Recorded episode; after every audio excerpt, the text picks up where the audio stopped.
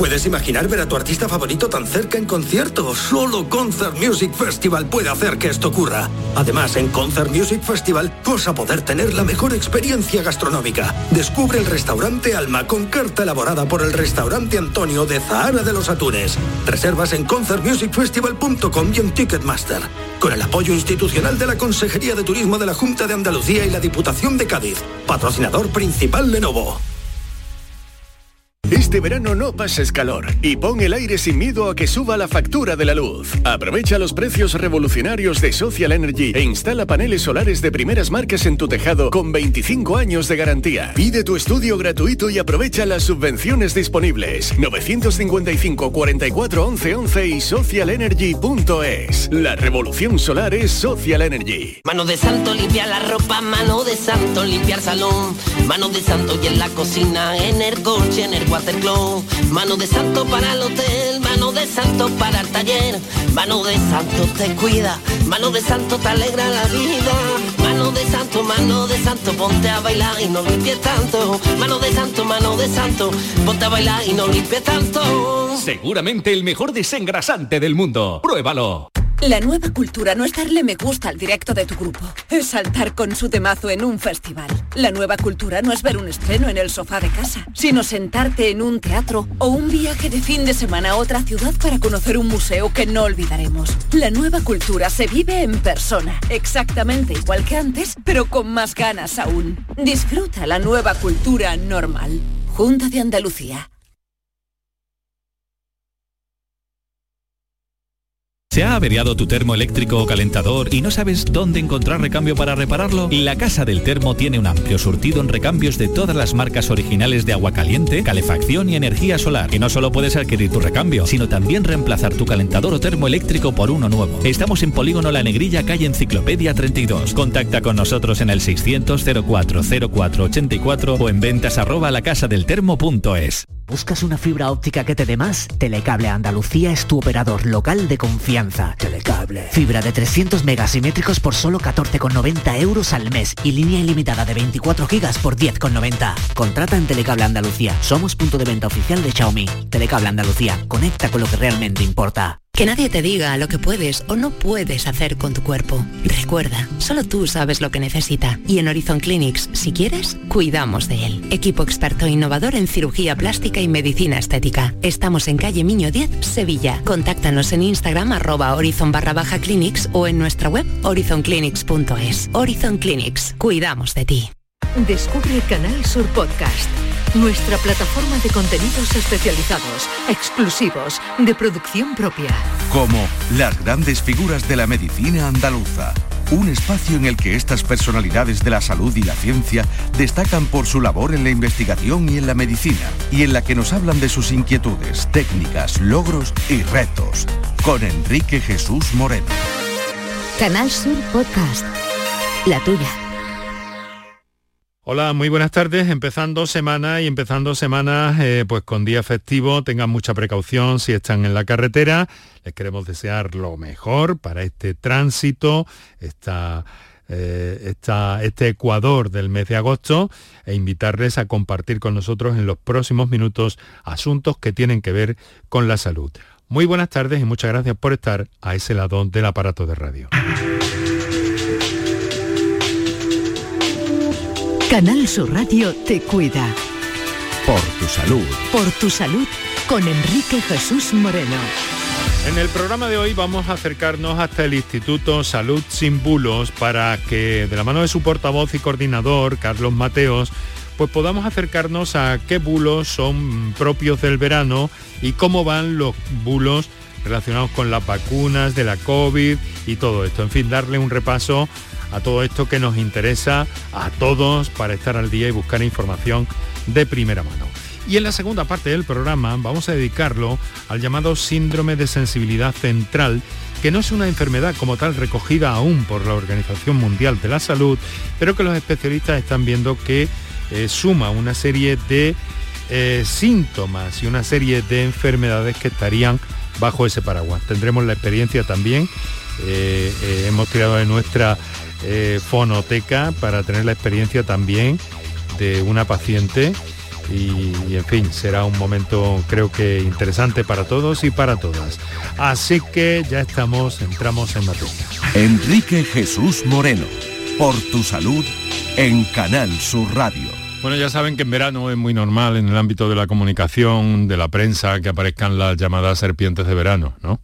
Pero no nos vamos a ocupar de eso exactamente, sino de algo que venimos ocupándonos eh, mm, siempre en este programa y amparándonos en buenos profesionales y buenos conocedores de la actualidad de los bulos en materia de salud en concreto, que estos son permanentes durante todo el año, no tienen nada que ver con el verano, aunque sí que hay algunos que son mm, específicamente propios de esta época del año.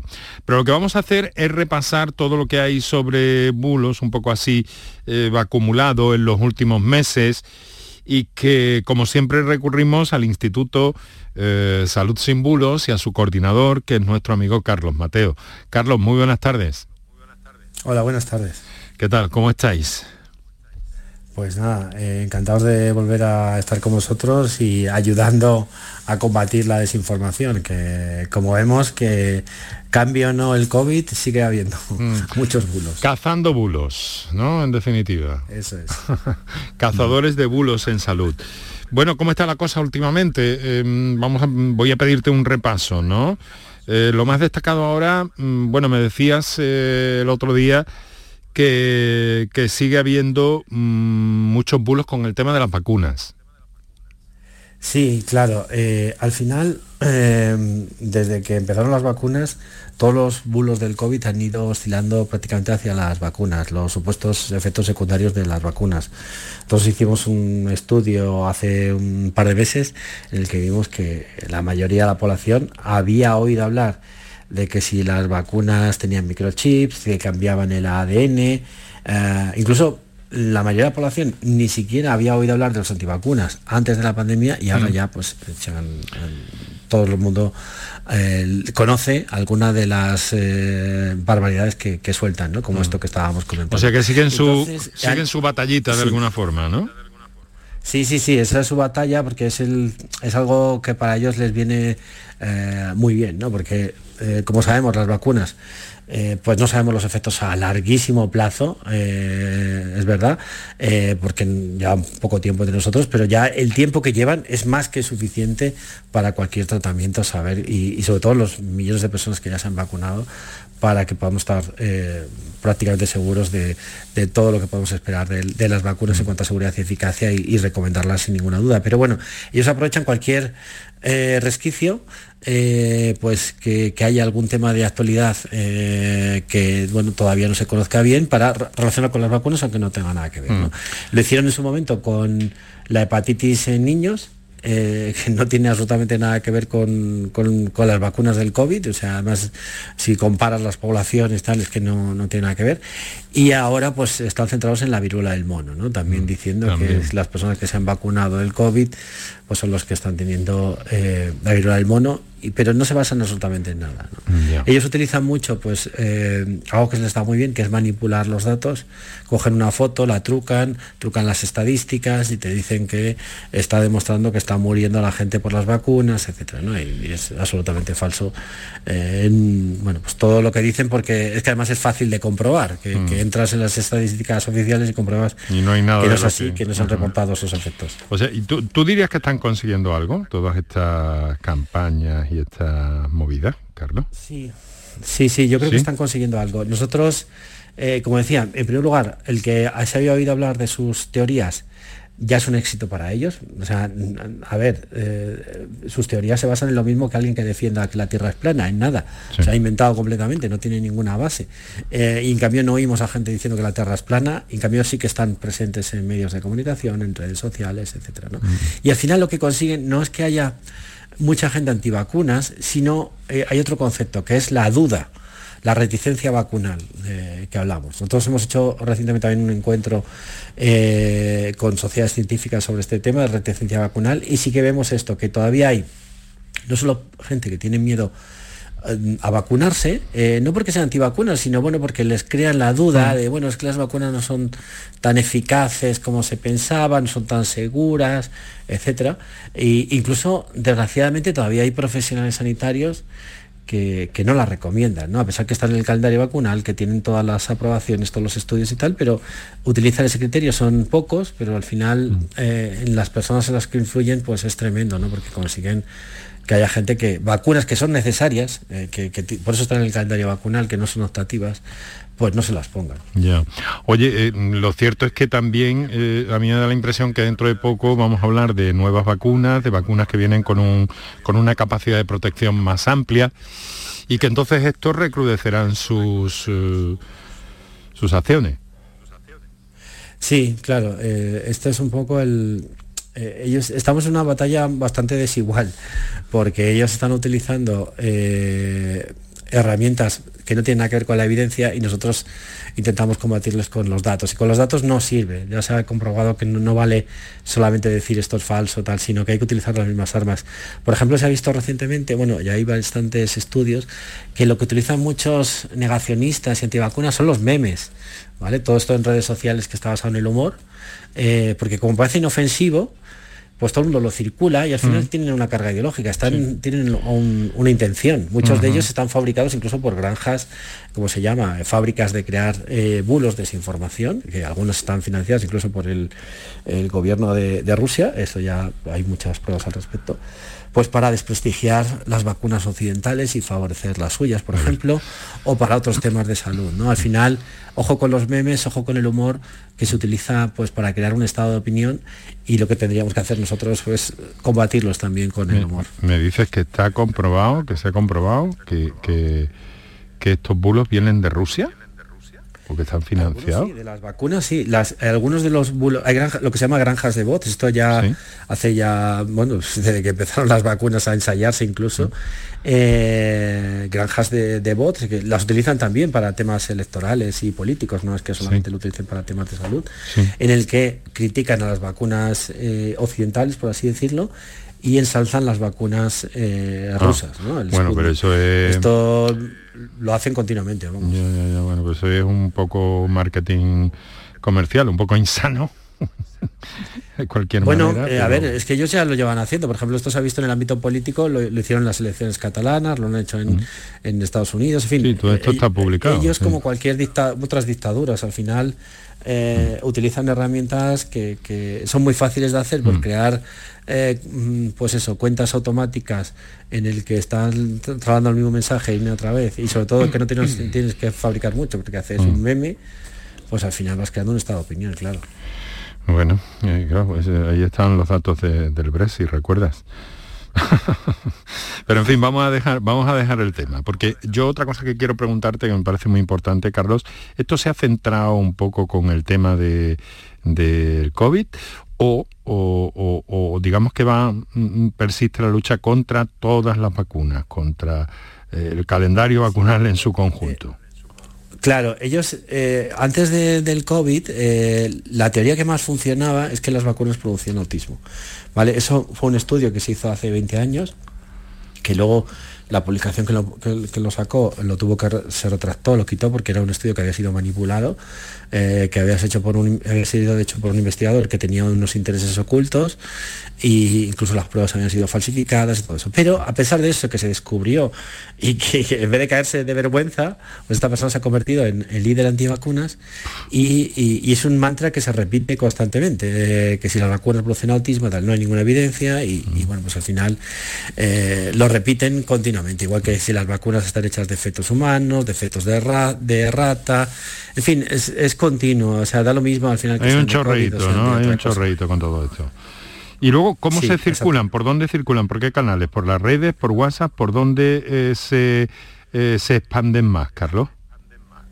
Bueno, pues nosotros hicimos una encuesta a la población eh, sobre, en este caso de los bulos en vacunas, lo hemos hecho otras veces en, general, y sí que sale repetido muchas veces el tema del WhatsApp. Eh, el WhatsApp es un canal, ya lo hemos comentado alguna vez, que está oculto a los ojos de los demás, que te lo manda una persona de confianza, que no lo hace para engañarte, pero al final ha sido engañada. y al final, pues, eh, pues tiene esa te lo hace con buena intención, incluso te lo manda tu madre, tu hijo, lo que sea, y, y claro, tiene una información falsa. Lo que pasa es que los grupos antivacunas se están, o negacionistas, etcétera, están muchos en Telegram, también que es un canal que se están juntando. Y luego la gente nos señala también por las redes sociales, lógicamente, y algunos medios de comunicación. Bueno, mucha precaución con todo esto y desde aquí siempre que podamos y gracias a Carlos Mateo y en otras ocasiones a los propios profesionales que nos visitan en el programa durante la temporada convencional, pues estamos siempre intentando aclarar cualquier duda que pueda haber por ahí entre la población. Em, bulos COVID, bulos vacuna. ¿Hay bulos de verano, Carlos? Sí, pues en, verano tenemos algo que es muy curioso, ¿no? Por una parte, hay, eh, como hay mucha necesidad de publicar eh, contenidos y no hay tantas noticias, pues aparecen siempre pues cuestiones relacionadas con algún famoso que, está probando alguna terapia milagrosa, que está haciendo alguna dieta eh, pues milagrosa, o incluso tenemos algo que lo hemos denunciado también en Salud sin Bulos, es los llamados retiros espirituales donde eh, hacen terapias que son incluso peligrosas para la salud.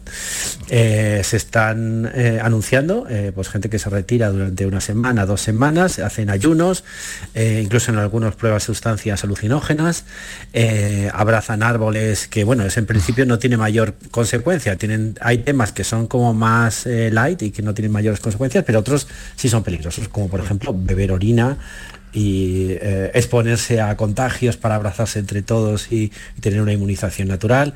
Hay auténticas barbaridades hay que estar atento, eh, que se publican en verano con la gente que quiere pues tener una conexión más espiritual, conexión con la naturaleza, etcétera, pues aprovechan como si fueran sectas, mm. eh, pues para eh, incluir terapias muy peligrosas. Oye, ¿y estas cosas se publicitan y todo? ¿Dónde, dónde aparecen? ¿Dónde, ¿Cómo funcionan esto? totalmente. De hecho, incluso lo mismo que se publicitan las conferencias que dan diciendo que en el cáncer los tratamientos son que ahí son, son los que matan y que realmente habría que tomar sustancias naturales para el mm. cáncer o que todo es un, todas las enfermedades tienen que ver con una emoción, eh, la bioneuroemoción, que alguna vez lo hemos comentado en el programa, eh, de que hay una causa psicológica detrás de todos los, eh, todas las enfermedades. Eso hay gente que le llama la atención, que le resuena, dice, pues oye, en parte tiene razón, yo me estaba un poco más deprimido y tenía un resfriado. Claro, hay, como todos los lo hemos contado muchas veces, tienen una parte de verdad, pero mm. aprovechan para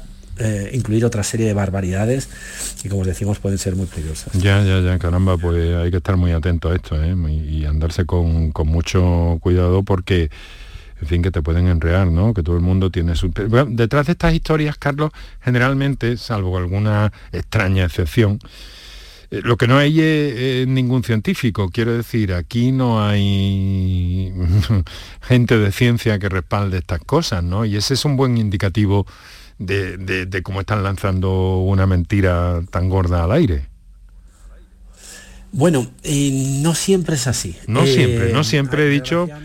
Mm, dime, dime. Sí, eh, no siempre, no siempre, porque es verdad que a veces, desgraciadamente, como en todas las grandes familias, siempre hay ovejas negras, y, y, dentro de los profesionales sanitarios, aunque sean muy, muy minoritarios, hay algunos profesionales sanitarios que por la razón que sea, eh, por afán de lucro, por deseo de autoridad, eh, por lo que sea, algunos sí que están detrás de algunas eh, terapias que, hemos denunciado, por ejemplo esto del MMS, el derivado de la lejía, que se ha visto que incluso es tóxico para el organismo, pues todavía hay algún médico suelto que incluso han tenido denuncias y han, sido expedientados por sus colegios de médicos que favorecen esto, ¿no? Y eh, yo, por ejemplo, el, tema de la orinoterapia, que es una barbaridad, no he visto ningún médico, o por lo menos que diga ser médico, porque luego a saber eh, que lo defienda, pero sí eh, hay publicaciones que tienen terapias supuestamente milagrosas basadas en el magnetismo y otras cosas que sin ninguna evidencia científica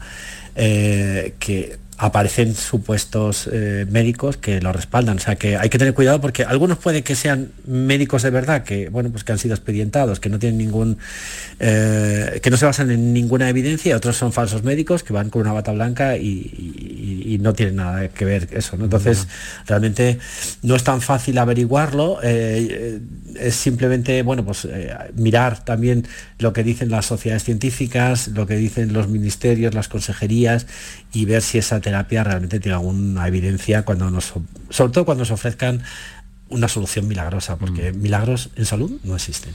Ya, pues muchísima atención a esto porque hay momentos en la vida, es cierto, en los que puede uno estar más débil, más vulnerable, más susceptible de ser engañado, como es el caso, ¿no? Y con enormes historias que hay mm, sobre todo esto. Pero claro, es que funcionan estas redes también desde, mm, desde unas zonas un poco no del todo claras. Te he preguntado antes si hacían publicidad, si cómo se promocionaban pero no son del todo no están a flor de piel en la, sociedad, en la comunicación, ¿no? Son redes un poco más eh, civilinas, me da la impresión. Sí, a ver, claro, es que al final las redes sociales eh, tienes comunidades, eh, como hemos dicho, por ejemplo, en Telegram, que son grupos ocultos, mm. que tienes ahí a cientos de miles de personas, incluso a veces en un grupo, y si tú no tienes invitación no sabes lo que están publicando ahí directamente. Otras son comunidades en Facebook. Es verdad que las redes sociales, las grandes eh, Twitter, Facebook, etcétera, eliminan algunas de estas cuentas, pero mm, es una pequeñísima parte de lo que, lo que eliminan con, respecto a las barbaridades que hay ahí. ¿no? Mm. Y luego otras, es que eh, utilizan una línea muy fina, ¿no? Porque te dicen, bueno, retiros en la naturaleza para conectar con mm. el sol y los árboles y tal, y suena bien, no tiene nada parece inocuo, ¿no? Mm. Claro, ahí está. Y luego cuando entras en detalle, pues ves auténticas barbaridades, es como una secta, te van eh, comiendo el coco, intentan comer del coco en este sentido, decirte, bueno, pues todo lo que es los medicamentos, eh, esto eh, responde a intereses de las farmacéuticas, se puede estar sano tomando agua y, o no comiendo durante dos días y auténticas barbaridades que, como digo, pueden acabar con la salud de las personas que van allí con toda su buena fe, sin que tengan ninguna intención a veces de entrar en, ese tipo de, comunidades, pero acaban enganchados. Esto es un fenómeno mundial, un fenómeno global, Carlos. Lo que debemos estar todos es muy atentos, eh, muy pendientes y sin duda que consultar de vez en cuando la página del Instituto saludsinbulos.com, donde ahí están las alertas, está toda la información sobre todo el tema, sobre todos los temas, eh, muy densa ya, ha cumplido, si no me equivoco, mm, cuatro años, ¿no? Sí, sí, más de cuatro años llevamos ya. Y además cuando tenéis que tener protagonistas, pues tenéis protagonistas de primera línea, ¿no? De primera de primer nivel y, en fin, cosas serias. Saludsimbulos.com, no se lo pierdan. Eh, de la misma forma que, que lanzáis también avisos para, para hacernos todos un poco cazadores de bulos, ¿no? Sí, yo creo que al final todos tenemos una responsabilidad. Eh, lo hemos comentado algunas veces en el programa que cuando algo nos llega incluso por WhatsApp, pues tenemos la responsabilidad de no reenviarlos y comprobar si eso eh, puede ser verdad o no puede ser verdad. Cuando publicamos algo incluso en, redes o retuiteamos sin, sin comprobarlo, reposteamos, tenemos que tener cuidado porque a lo mejor nosotros no lo creemos demasiado, pero alguien que lo está viendo o alguien eso enviamos, si se lo cree y puede acabar eh, mal, puede mm. acabar abandonando eh, los tratamientos médicos. En encuesta que hemos hecho a profesionales sanitarios nos decían, 8 de cada 10 médicos nos decían que estaban siendo cuestionados por los pacientes. de esa encuesta hablamos, ¿verdad? Era muy significativo, era muy importante, muy relevante. Bueno, Carlos, pues te deseo un feliz mes de agosto. Volveremos a encontrarnos en el otoño un poquito antes. Muchas gracias como siempre por tu actitud, por, por prestarte a nuestra llamada y lo dicho, desearte lo mejor. Así que un abrazo fuerte y hasta la próxima, Carlos. Un abrazo, hasta otra.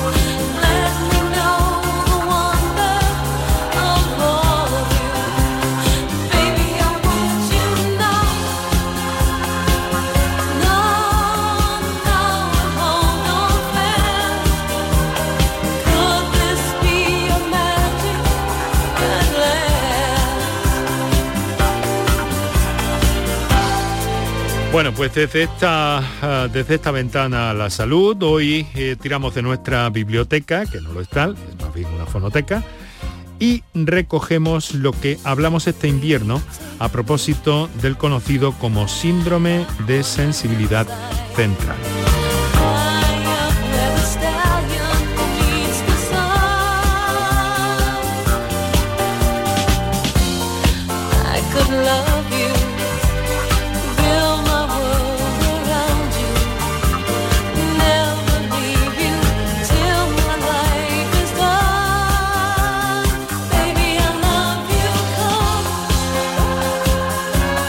Tu salud, escucha Canal Sur Radio.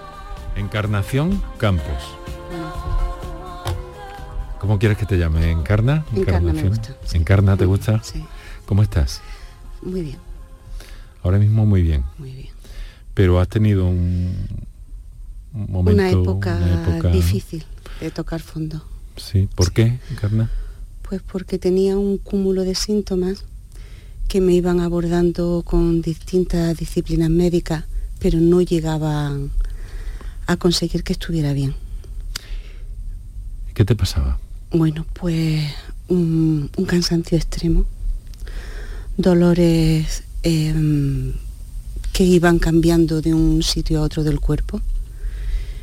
Eh, llegó un momento que tenía una, una nubilación mental muy grande, me costaba trabajo pensar, me costaba trabajo, eh, iba muy lenta en las cosas, es como si fuera perdiendo ca- capacidad y todo se me estaba empezando a hacer un, un mundo. Me, me metí dentro del dolor, de, de ese agotamiento que empezó físico y acabó siendo mental. Y, empezaron a aparecer miedos a salir, miedo a estar, miedo a todo, porque todo me costaba trabajo. Y había días que me levantaba justo para ducharme e irme al trabajo. Volvía y me volvía a meter en la cama hasta el día siguiente que me iba a trabajar. Bueno, comía lo típico, ¿no? Pero mi vida se, se, mm, se iba girando en torno a, a eso, ¿no? Entonces ya llegó un momento que era cama, trabajo, cama, trabajo, los días de descanso igual. ¿No disfrutabas? No, era imposible, nada? imposible. Y además tenías dolor. Mucho dolor, mucho dolor.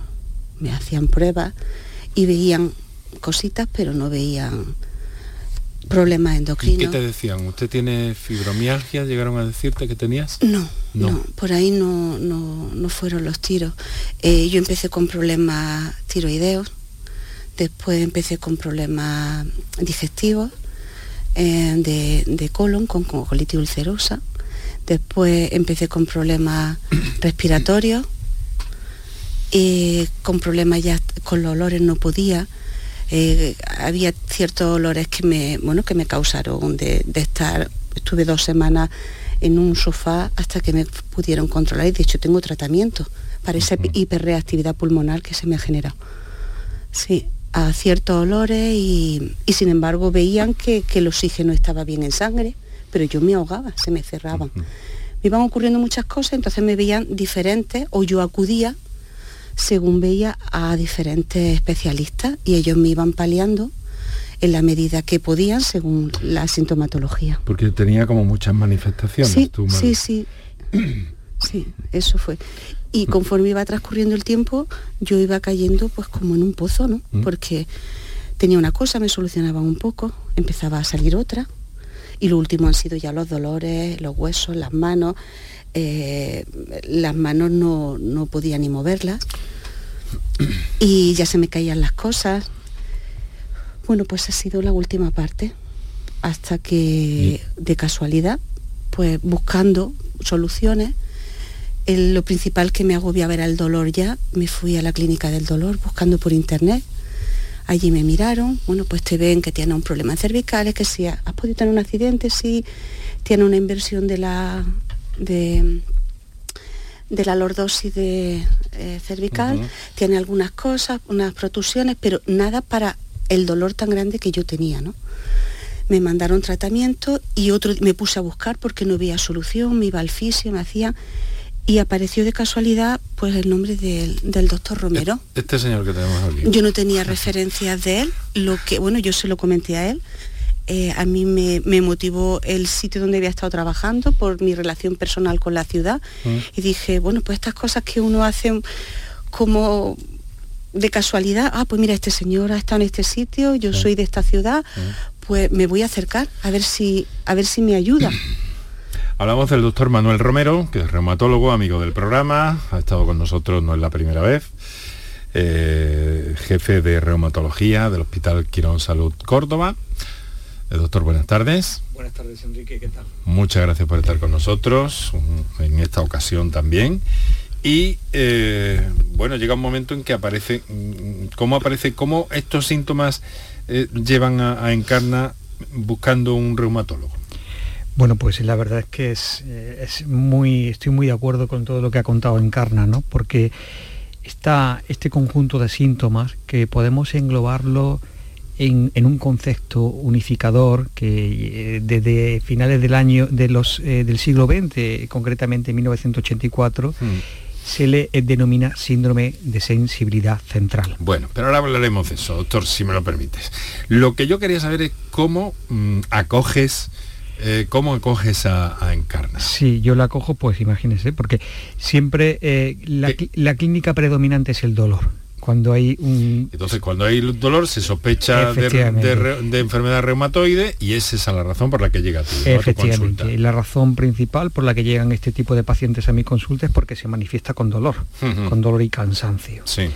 Y como mm, hay multitud de patologías o enfermedades que se manifiestan con dolor. Y es misión del reumatólogo o de cualquier médico descartar todas aquellas patologías que puedan causar dolor, mm. patologías incluso algunas muy graves. Entonces, esa es la primera misión. Una vez que llega un paciente como encarna mi consulta, que manifiesta dolor, que manifiesta cansancio, eh, yo no me puedo quedar eh, y, adjudicarle un diagnóstico como de cansancio crónico o de fibromialgia o de sensibilidad central. Hay que hacer un diagnóstico diferencial de otras patologías.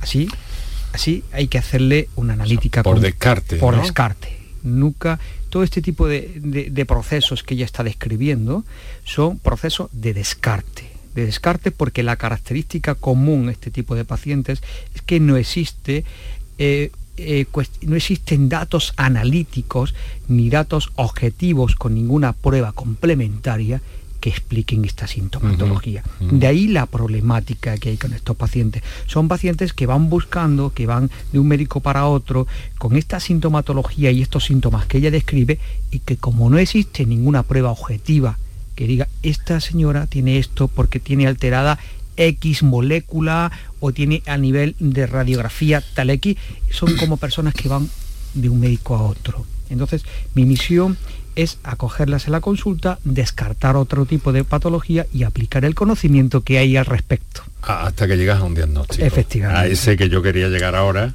que tú nos has anticipado ya de alguna forma, doctor, que es el síndrome de sensibilidad central. ¿Eso qué, ¿Eso qué es? El síndrome de sensibilidad central como tal es un conjunto de manifestaciones e incluso patologías que forman parte de este síndrome que tienen una serie de características comunes.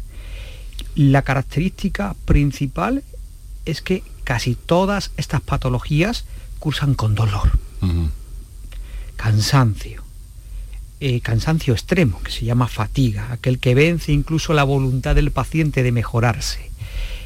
algunos cursan con eh, tristeza, ansiedad, eh, mm, hipersensibilidad a los olores, a, la luz, a las sustancias químicas, etcétera, colon irritable.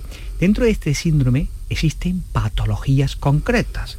Si cumplen criterios para, por ejemplo, podemos englobar dentro del síndrome a la fibromialgia. Podemos englobar al síndrome de fatiga crónica, al síndrome de sensibilidad química múltiple, pero no todos los pacientes que presentan estas manifestaciones cumplen criterios para decir usted tiene una fibromialgia, por ejemplo, esta señora no los cumplía, tampoco tiene una fatiga crónica, entonces se quedan ahí un poco indeterminados. Un poco ¿Qué suce- ambiguo, ¿no? Exactamente. Vemos y analizamos toda esta sintomatología, vemos que no cumplen criterios para fibromialgia, que sí forma parte del síndrome, la fibromialgia, pero es una patología definida, tampoco forma cumple criterios para síndrome de sensibilidad central, tampoco cumple criterios para síndrome de eh, sensibilidad química múltiple, pero tiene una diversidad de manifestaciones y que tiene un origen desconocido, que hacemos pruebas y no encontramos la causa. Y ya eso hace sospechar, ¿no? Efectivamente. Estos pacientes y que comparten un mismo mecanismo de producción que ahora hablaremos, pueden recibir el nombre de síndrome de sensibilidad central indiferenciados en cierto modo. Y sus características de producción y sus mecanismos fisiopatológicos que están demostrados, y hay multitud de publicaciones, y en esto quiero insistir sobre este tema, porque hay incluso compañeros que no creen en la existencia de este síndrome. No creen. Y esto eh, causa cierta frustración en el paciente, porque el paciente cree que se lo está inventando. Algunas veces piensa que está, que está mal de la cabeza, ¿no? porque tiene esta sintomatología. Cuando hay multitud de publicaciones, multitud de pruebas, sobre todo a nivel del sistema nervioso central, alteraciones de los neurotransmisores, que hablan sobre un origen cierto, que existe realmente. Y además engloba tantas cosas tan dispares aparentemente, ¿no? Luego ya si se contemplan y se estudian en su conjunto, pues los especialistas tenéis claves. Pero hay un factor también que me llama mucho la atención, que es el, el de la propia personalidad de la- de- del paciente, ¿no? De algún modo, de su historia. Eh, ¿Tú has- ah, ¿Te han contado algo de esto, Encarna? Poco, estoy ahora, bueno, aprendiendo un poco sobre el tema, llevo muy poquito tiempo. Porque tú cómo eres. No es difícil definirse uno difícil. mismo, no sé, no sé. Lo que quiero decir, lo que quiero decir es que hay algunos factores emocionales que parece que tienen que ver con el desarrollo del síndrome, ¿no? Y de esto sí te habrá dicho algo. Sí, sí hablamos, sí es cierto. El, doctor me comentó un par de, de adjetivos que cuadraban mucho con mi pers- personalidad. Yo soy una persona muy perfeccionista.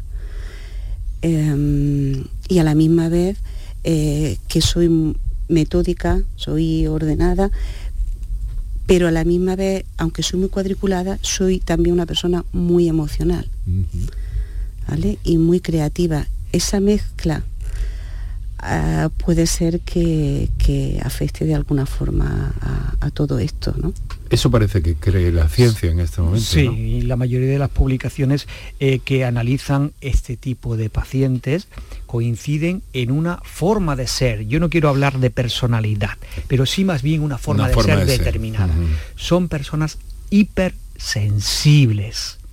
Hipersensibles a todo, son especialmente sensibles a los cambios emocionales, son muy responsables, hiperresponsables, que cargan in- incluso, se sienten con la obligación no solamente de llevar su vida, sino el- la responsabilidad de muchas veces llevar la vida de sus seres queridos. Se sienten incluso responsables y culpables de hacer de, de- de- de no hacerlo, de no hacerlo. Son como muy exigentes con ellos mismos.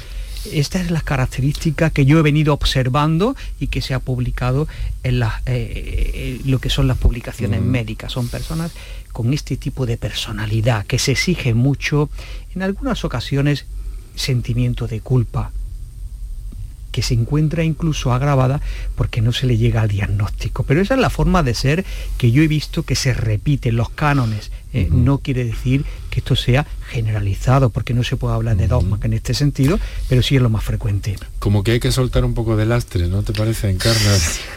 Forma, Hay que ¿no? aflojar un poco el Hay que cinturón, aflojar ¿verdad? un poco, ¿no? Sí. ¿Tú estás notando que, que- Sí, que- yo, hombre, lo primero que noté es que yo llevaba años sin poder levantarme a las 7 de la mañana. Y bueno, fue impresionante. Mi marido cuando me vio despierta, dice, no me lo puedo creer. ¿Estás despierta? ¿Vamos a desayunar juntos? Sí. Eso era inviable para mí. Y bueno, el, por el dolor, básicamente, por, por, por el dolor, el cansancio, el, cansancio. el- el verme, el verme activa, porque yo toda mi energía la gastaba en el trabajo. No tenía más. No tenía más. Y el, y, y el ver que tampoco podía más me, me frustraba constantemente. Porque yo te decían es que tienes depresión o alguien te podía insinuar, no, no lo tengo. Yo no tengo eso, porque el día que no tengo dolor, yo tengo ganas de todo. Pero cuando tengo dolor, no tengo ganas ni de vivir. Es decir, que se me pasaron muchas cosas por la cabeza, que son un poco feas de, qué complejidad, decir, ¿no? Qué complejidad encarna y qué, qué camino más eh, complicado también con esta situación y viviéndola durante años, ¿verdad?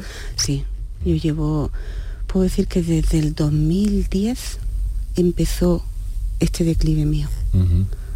Poquito, cada vez un poquito, te recuperas de una cosa, empiezas con otra busca ver la solución. Y yo tampoco canto victoria, porque yo creo que he empezado ahora, no sé, empezaré, yo de momento estoy muy bien con el tratamiento que tengo, iremos viendo, a ver si me mantengo con esto, bueno, pues por eso sigo con, con el doctor y, a mí me ha abierto una puerta nueva. Yo llegué buscando que me quitaran el dolor y cuando él empezó a hablar y después yo empecé a, en casa, toda la conversación que mantuvimos en la consulta, yo, bueno, es que es mi costumbre normal de hacer un revival de todo lo que vivo en el día, ¿no? Y fui valorando cada cosa que me fue diciendo y encajándola en, la experiencia que yo estaba viviendo, ¿no? Y digo, bueno, parece que tengo un poco de esperanza. Yo, yo buscaba ayuda, ¿no? El dolor me lo, me lo empezó a quitar, yo todavía tengo las manos, no las muevo bien, no puedo, ¿vale? Pero yo ahora me voy a incorporar a mi trabajo, quiero empezar a ver cómo, cómo funciono. Estabas de baja. Sí, a ver cómo, cómo me incorporo ya esta semana a ver cómo en todo el ambiente, con el estrés, con todo cómo funciona. Tengo ganas de verme porque tengo ganas de hacer cosas. ¿Vale? Y, bueno, y sobre todo en mi casa, pues lo han, notado. Mi familia ha notado pues que yo soy una persona viva, con ganas siempre, yo nunca estoy parada. Y esta última época era pues un, un trapito. ¿Estás contenta? Sí. Estoy feliz de poder poder hacer cosas, porque si yo mi vida es para dormir y solamente ir al trabajo, que tampoco lo puedo ni disfrutar, porque yo los últimos días de trabajo quería que me iba a dar algo allí, no, no quería que no podía terminar ni la jornada, eh, no me merece la pena vivir así, no, así no. Doctor, entonces, ¿qué hay detrás? Es decir, eh, ¿qué hay detrás de todo esto? ¿Cómo se interrumpe esa... Eh, sí, pues mira, en, beneficio del paciente, ese proceso tan complejo, tan duro. Hay que entender una cosa. Eh, lo que hemos hablado antes de la personalidad o de forma de ser y una predisposición genética, aunque no se sabe todavía cuál es el gen, da pie a que se desarrolle, y de ahí el nombre del síndrome, sensibilidad central, un proceso de sensibilización central. Esto quiere decir que los receptores del dolor periféricos mandan excesivas, excesivos estímulos dolorosos a las neuronas que llevan el dolor hasta el cerebro. No solamente excesivo, sino que llega un momento en que se amplifica la respuesta, que ya no necesita de ningún estímulo el receptor periférico para transmitir los impulsos dolorosos. Se convierte como una espiral, como un altavoz. Y el cerebro es incapaz de controlar tal estímulo doloroso que, que, le llega, que, le, aborda.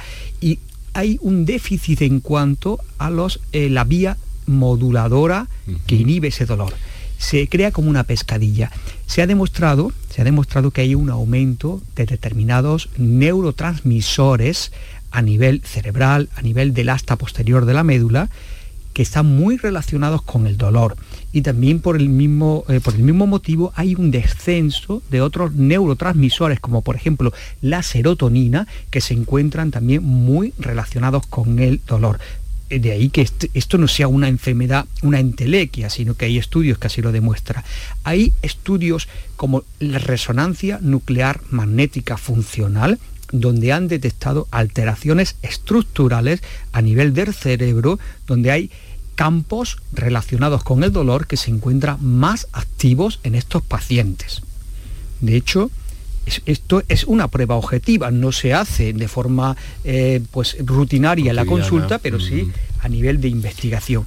Y el pensar, y esto sí me gustaría a mí destacarlo, en el siglo XXI no se puede dividir entre mente y sentimientos y el cerebro orgánico, porque está relacionado. luego llega la resonancia. Hay relación. Tan sofisticada y viene a decir que... Efectivamente personas que piensan de una manera, o que hay una terapia en cuanto que que se, cambia la forma de pensar, hay redes neuronales que van al tálamo e influyen en el dolor. Pero entonces, ¿cómo se interviene en ese, proceso, en esa ecuación tan compleja? El tratamiento debe ser multi, multidisciplinar y multifactorial.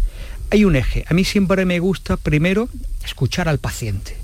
Es muy importante que el paciente se siente escuchado, porque si no se siente escuchado, no vale la pena seguir trabajando. Segundo, hay que explicarle al paciente dentro de lo que se conoce realmente lo que tiene. No es una enfermedad, una entelequia, no se lo está inventando. Con eso se le quita muchísima ansiedad al paciente. Tercero, hay un pilar que es farmacológico. Hay que poner algún suplemento.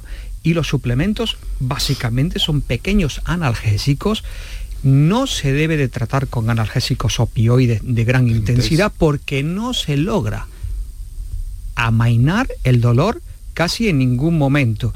Y algún suplemento de algún antidepresivo, sobre todo inhibidores de la recaptación de serotonina, se, se está utilizando y hay evidencia científica que se mejora. Hay amplia variedad dentro de los antidepresivos y cada paciente es eh, mm, mejora con un diferente tipo. Eso ya es un poco la experiencia del médico. Pero sí me gustaría insistir que no son pacientes depresivos, que la causa no es una depresión. Si bien es cierto que la tristeza acompaña casi al 40% de estos pacientes. Esa es la mezcla. Algunas veces se utiliza también anticonvulsivantes, como por ejemplo la pregabalina, pero siempre hay que individualizar en cada paciente. ¿Y ese tratamiento es sostenido en el tiempo? ¿Cuánto, cuánto supongo que... Ese, tratamiento no es sostenido, hay que hacer revisiones frecuentes. Se trata de un, arte, ¿no? De, subir, bajar, acompañarlo también de psicoterapia en algunas ocasiones, porque no se puede tratar a todos los enfermos por igual. El ejercicio físico es fundamental, el ejercicio aeróbico, que porque no hay una fuente más sana que deliberar endorfinas para amainar ese tipo de dolor, para impedir que se, que, se permanezca esa sensibilización central, que hacer ejercicio. Es una cosa también muy potente. Estás hablando, doctor, de un abordaje eh, amplio de e, conjunto. efectivamente. Lo que no se puede tratar a un paciente es con una regla de tres tiene una fibromialgia, por ejemplo, que forma parte del síndrome, tiene, y hay que tratar siempre con esto, con esto y con esto. No, hay que ver porque hay distintos tipos de pacientes donde predominan más, a lo mejor en uno más el dolor, en otro más la fatiga, y hay que eh, individualizar los tratamientos. Eso es la. Eso quizás sea el éxito, el éxito, y no siempre, porque por desgracia no podemos hablar que siempre lleguemos al éxito con estos pacientes. Pero hay que advertirles, se tratan de patologías crónicas, que van evolucionando por brotes, que en la mayoría de los casos nos cuesta mucho la mejoría y hay que decirle que no hay que desesperar. Encarna, que doctor más intuitivo, ¿no? Te has buscado. He tenido suerte. Por lo que estamos escuchando. Sí. En poco tiempo. En poco tiempo, has dicho varias veces en poco tiempo. ¿Cuánto es poco tiempo? Pues no llega a dos meses. Porque, y cuando ha dicho lo de los opiáceos, es que yo eh, desde septiembre me han ido dando diferentes medicaciones hasta llegar al doctor Romero. Y es verdad, y había medicaciones, bueno, unas me entraban ganas de vomitar, otras me quedaba en la cama hecha polvo, eh, muy mal. Hasta que, bueno, parece ser que son del mismo tipo, pero no son las mismas. Y él me puso una medicación que desde el primer día me fue bien. No noté, noté solamente los dos primeros días un poco de malestar estomacal, un poquito de angustia, pero no al nivel de otra medicación que me habían dado con anterioridad. Ya le digo, antes de llegar a él, en breve espacio de tiempo había probado muchas medicaciones. A mí me gustaría destacar una cosa. Tenemos aquí un ejemplo de Encarna que ha ido muy bien, pero desgraciadamente mm, yo no soy eh, la panacea y eso tengo que reconocerlo humildemente porque es así. Tenemos un ejemplo que ha ido bien, hay otros que cuesta más trabajo y que por más que, que te emplees al 100%, porque es, que es lo que queremos, los médicos, nuestra mayor frustración, siempre digo yo, es que el paciente no mejore. No lo conseguimos. Pero hay que intentarlo, hay que tener perseverancia, hay que decirle al paciente que nunca pierda el ánimo, porque un paciente o un médico que pierde el ánimo con un, con un paciente ya, ya ha perdido la batalla, ya ha perdido la guerra y eso es lo que no podemos conseguir. Bueno, hay algo que en nuestra cultura eh, no está tan cotizado como en algunas otras, como en Estados Unidos, donde por ejemplo, donde alguien eh, fracasa en una cosa, en un negocio o lo que sea, se pone en pie, se pone en marcha y la gente le aplaude, ¿no? Es Eso- algo... Eso es una cosa envidiable. Eso es envidiable. Envidiable. Eso es una cosa que en nuestra cultura es, es poco frecuente, ¿no? Sin embargo, esta figura del que se cae y se levanta está cotizadísima. Hay una frase americana muy bonita. Ellos siempre dicen, Johnny, tú puedes. Y nosotros todavía no hemos llegado a, a decir eso. Esa palabra, esa palabra que, que acaba de decir Encarna es muy importante. Tú puedes. Porque hay personas que vienen decepcionadas a la consulta. Mm, El médico, el médico pienso yo, como yo concibo a un médico, no solamente es el que ponemos medicación, sino también asistimos al paciente de forma integral. El paciente no es solamente células, ¿no? Ese hay otra cosa. holístico, doctor, que a ti tanto te... A mí me encanta, a mí me encanta. A mí me encanta el médico holístico, integral, humano. Y que le diga al paciente, tú puedes, nada más que con esa palabra puedes ayudar a una persona. Eh, es fantástico porque esto es medicina como en estado puro. Tú has dicho, a veces aciertas, a veces te cuesta más trabajo. A veces, Pero es que la medicina Enrique, eh, en su en su concepto de, de arte, ¿no? Que tenemos tan tecnificada y que en algunos casos es magnífico y muy bueno. si, si la tu- medicina deja de ser un arte, Claro. eh, hay un ordenador, tú introduces los síntomas y te dará la medicación. En ese momento hemos dejado de ser personas. Ojalá no llegue nunca ese momento, Enrique. Encarna, me alegro mucho de que estés bien, sonriente, feliz, te incorpores a tu trabajo. ¿Te puedo preguntar a qué te dedicas? Vale, sí, soy dietista. Ajá. Ah, pues en ese sentido también tienes una ventaja, ¿no? Porque también la alimentación debe ser un, un buen factor en, en- en este equilibrio del que hablamos de alguna forma, ¿no? Sí, también. También. Hay cosas que se pueden hacer y son, son importantes. Pero cuando está desajustado una parte, se desajusta todo. Bueno, te deseo un, un felicísimo, si me Sí. lo permites, un felicísimo retorno al trabajo, una felicísima vuelta al trabajo. Que, que disfrutes también de estos días que todavía tenemos por delante, tan interesantes, siempre con, con moderación y con seguridad. Sí. Y que muchas gracias por haberte pasado por la radio y por este programa de salud de Canal Sur Radio para contarnos tu experiencia. Gracias a vosotros. Y a usted, doctor, ¿qué le voy a decir? Que te espero pronto por, aquí para hablar de este o de cualquier otro asunto que en el ámbito de la traumatología también has estado aquí como responsable que eres de... Reumatología. de- de reumatología. Reumatología. He dicho traumatología. Sí, ¿no? sí, reumatología. Me ha, me ha fallado la conexión. Reumatología, efectivamente, y lo tengo clarísimo, doctor, ha sido el lapsus, discúlpame. Doctor Manuel Romero, jefe de reumatología del Hospital Quirón Salud Córdoba, muchas gracias a ambos y bonitos días por delante. Gracias, gracias y, y nada, un placer siempre estar aquí en Canal Sur Radio. Lo dejamos aquí, muchas gracias por la escucha. Mañana volvemos con los saludos de Quique Iraundegui en la edición digital y grabaciones y Enrique Jesús Moreno que les habló, como siempre, encantado. Hasta mañana. No me dio tiempo a despedirme. Aprendía con los años de lo que iba el cuento. Tú querías esa seguridad que ni yo encuentro. Pero entendimos al final que así sería mejor. No me permitió un café ni un cómo estás ahora. Me recuerdo a tirones de tu abrigo largo. Te fiaba mi rutina, pero por encargo. Por querer ser la dueña de otros labios. Si pudiera volver, borraría cada error. Mi torpeza y tanta estupidez. Ya no soy la que fui y aprendí la lección. Y aunque me lo permitieras, yo sé que sin mí tú estás mejor.